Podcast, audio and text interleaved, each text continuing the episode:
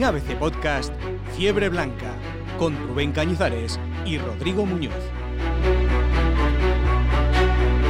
¿Qué tal? Bienvenidos a un nuevo episodio de Fiebre Blanca, el podcast que analiza la actualidad del Real Madrid. Hoy en un día especial, el postclásico, después de ser Real Madrid 2, Fútbol Club Barcelona 0. Como siempre con Rubén Cañizares vamos a analizar este clásico que nos deja muchísimas cosas. Bueno, primero buenas tardes Rubén. Hola, ¿qué tal?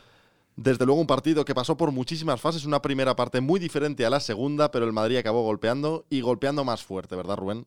Bueno, pues el partido deja un escenario positivo para el Madrid después de tres partidos eh, de una tendencia peligrosamente hacia abajo en la que, bueno, pues una derrota ayer hubiera dejado prácticamente la, temporada eh, casi muerta para el Madrid. Eh, yo creo que el equipo jugó ayer bastante bien, sobre todo en la segunda mitad. No soy de esta corriente de la que dicen que el Madrid en la primera parte se dejó llevar y fue claramente dominado por el Barcelona. Yo no tengo esa percepción de, esos primeros 45 minutos. Creo que el Madrid fue con, más miedo que, valentía, a tenor de lo que tenía en juego, pero no creo que el Barça le superara en la primera mitad. Simplemente tuvo esas dos ocasiones de Griezmann y de, y de Arthur y eso eh, hace llevar a, la gente a pensar que el Barcelona hizo una primera parte escandalosa en la que se llevó por delante al Madrid. Para mí, nada de eso. Una primera parte muy igualada. Primeros 20 minutos para el Madrid, segundo 25 para el Barça y en la segunda sí que el Madrid para mí, sorprendentemente, le dieron las piernas para irse a presionar arriba, que es eh, identidad de Zidane, y le aguantó 45 minutos presionando arriba al Barcelona, y eso hace mucho daño a cualquier equipo. Desde luego, es uno de los factores clave, ¿verdad? El bajón físico del Barça, que es verdad que, en la media de edad es mucho más elevada, pero lo curioso es que en el Madrid aguantaron eh, los que a priori pues tendrían que aguantar menos, ¿no? Marcelo incluso, que la temporada físicamente no está siendo de las mejores del lateral brasileño, pero en la carrera con Messi se vio que todavía estaba bastante rápido, estuvo bastante participativo en las jugadas de ataque, no con acierto del todo o en todas las ocasiones estuvo acertado, pero desde luego es verdad que el Madrid como bloque, a partir del minuto 60, 65, a partir de las ocasiones de Isco, consigue presionar arriba y además hacerlo con efectividad, que fue lo más positivo. Efectivamente, presión arriba, lleva bien la presión, algo que no sucedió con el City, que yo lo vi eh, descoordinado en ciertos momentos, y, le dan las piernas y consigue robar la pelota al Barcelona en la salida del balón, y, ahí pues el Madrid tiene calidad para, para, generar peligro y la desconfianza también que se genera en el Barcelona al ver que cada vez que intenta sacar el balón, porque no tenía otro, otro plan, la pierde y, y le da una opción al rival.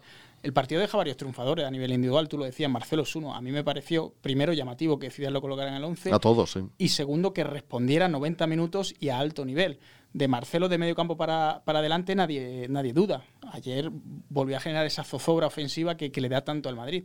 Pero es verdad que, su espalda y, el espacio que, genera en la banda izquierda al atacante, pues a veces le penaliza al Madrid. Bueno, pues ayer en una jugada para mí clave, que puede ser eh, decisiva para, para, para el título de liga, una carrera de Messi en dirección recta hacia Courtois, bueno, tiene piernas para remontarle esa carrera a Messi y luego tiene la inteligencia para darle con la punta del pie, no cometer penalti o no cometer una falta que podría haber sido una, roja directa.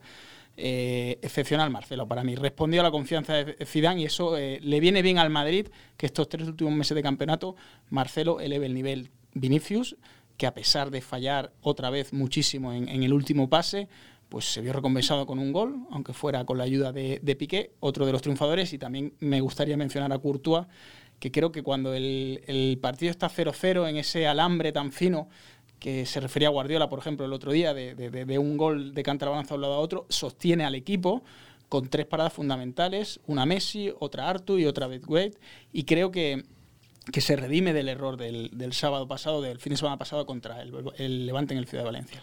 Desde luego, nombres propios ya hemos hablado de estos. Vamos a ir un poco más allá de los análisis en caliente que se han hecho eh, después del partido. También como nombre propio, yo sobre todo destacaría a lo mejor a Carvajal y Casemiro por la vuelta de tuerca que dieron tanto de la semana pasada a esta, ¿no? Del partido del Levante o del Manchester City al partido contra el Barça. ¿Cómo puede cambiar un futbolista en apenas 3-4 días, verdad? Porque tanto Carvajal como Casemiro coincidimos en que no estuvieron bien precisamente ante el City y ayer estuvieron realmente bien ambos. Pues coincido contigo pero dividiría los casos. Extraño un Casemiro que no jugara bien ante el Manchester City porque la línea de Casemiro esta temporada es muy regular. Te diría de un notable alto casi sobresaliente durante toda la temporada y sin apenas descansar. Recuerdo partidos de copas en Salamanca con Unionistas o en Zaragoza en los que ni siquiera eh, descansaba, o sea, es que era titular, ni siquiera estaba en el banquillo. Entonces, el, tachón de Casemiro el otro día contra el City em, es perdonable, entre comillas, porque lleva mucha traca y puede tener un mal partido. Coincidió que no era el partido más adecuado, pero es verdad que, se, le puede dar ese, margen de, error. lo que no me sorprendió es lo de Carvajal. Carvajal, bajo mi punto de vista, lleva una temporada eh, muy por debajo de su nivel. Yo creo que la falta de competencia en ese lateral derecho, primero cuando estaba Odriozola, porque no era rival para él, y ahora que no tiene a nadie, porque se fue marchado a, se fue al City en, en invierno cedido Odriozola, pues no sé si ha generado una confusión en Carvajal, pero lo que no ha provocado es la mejor versión del lateral. Y Carvajal, cuando, cuando muestra su, su nivel más elevado, es otra arma ofensiva del Madrid, pero eh, sin, ningún, sin ningún lugar a dudas, seguramente hasta el nivel de Marcelo, e incluso defiende bastante mejor que Marcelo. Muy mal ante el City, pero bastante bien ayer secando a Jordi Alba y secando las incorporaciones a la izquierda de Griezmann y de De Jong. Incluso aparecía en, esa presión ofensiva de la que hablamos, aparecía muchas veces en, la frontal del área, en la parte izquierda que decía cómo puede acabar ahí, es, el fruto de esa presión. El, sobre todo, esta victoria da un vuelco anímico a lo que había sido una semana terrorífica después de la, de la derrota en la Ciudad de Valencia y en casa ante el Manchester City. Con este vuelco anímico, lo peor es que el City todavía quedan tres semanas, ¿verdad? Para ese partido, porque quizá ahora muchos de los que después del miércoles no confiábamos, mucho, en la remontada, ahora se puede creer. Bueno, ya lo dijo Guardiola, con el Madrid nunca puedes eh, pensar que una eliminatoria está cerrada. Es un 1-2, es un mal resultado, eso sin ningún lugar a dudas. Creo que el Madrid, incluso con el 1-1, eh, eh, no me parecía más resultado para ir a Manchester, con el 1-2 ya no, ya no lo veo igual pero hubiera ganado o hubiera perdido ayer, lógicamente beneficia que haya ganado el subidón, como dijo Zidane de Morales, importante. Yo al Madrid no le daría por muerto en la Champions. Que lo tiene muy complicado, sí, pero nos hemos cansado de ver en la Champions última resultados en los partidos de ida sorprendentes para un lado para otro y voltearlos en la vuelta de manera también sorprendente. Mismamente el Madrid contra el Ajax. El Madrid contra el Ajax, que ganó 1-2 en Ámsterdam y luego se llevó lo que se llevó un varaparo en, en Madrid. Es verdad que el Manchester City me parece un equipo bastante más serio que el Barcelona, en el sentido de que tiene más, le veo más, eh, más eh, talento y más idea de medio campo hacia adelante. Para mí el Barça es Messi y la nada. O sea, el Barça ha quedado reducido esta temporada a Messi y la nada. Y cuando no aparece Messi, que no puede aparecer 60 partidos por durante la temporada, pues no hay nada, como ayer se demostró. Yo creo que el City con De Bruyne, con Sterling, con Gabriel Jesús, con Agüero, tiene dinamita arriba.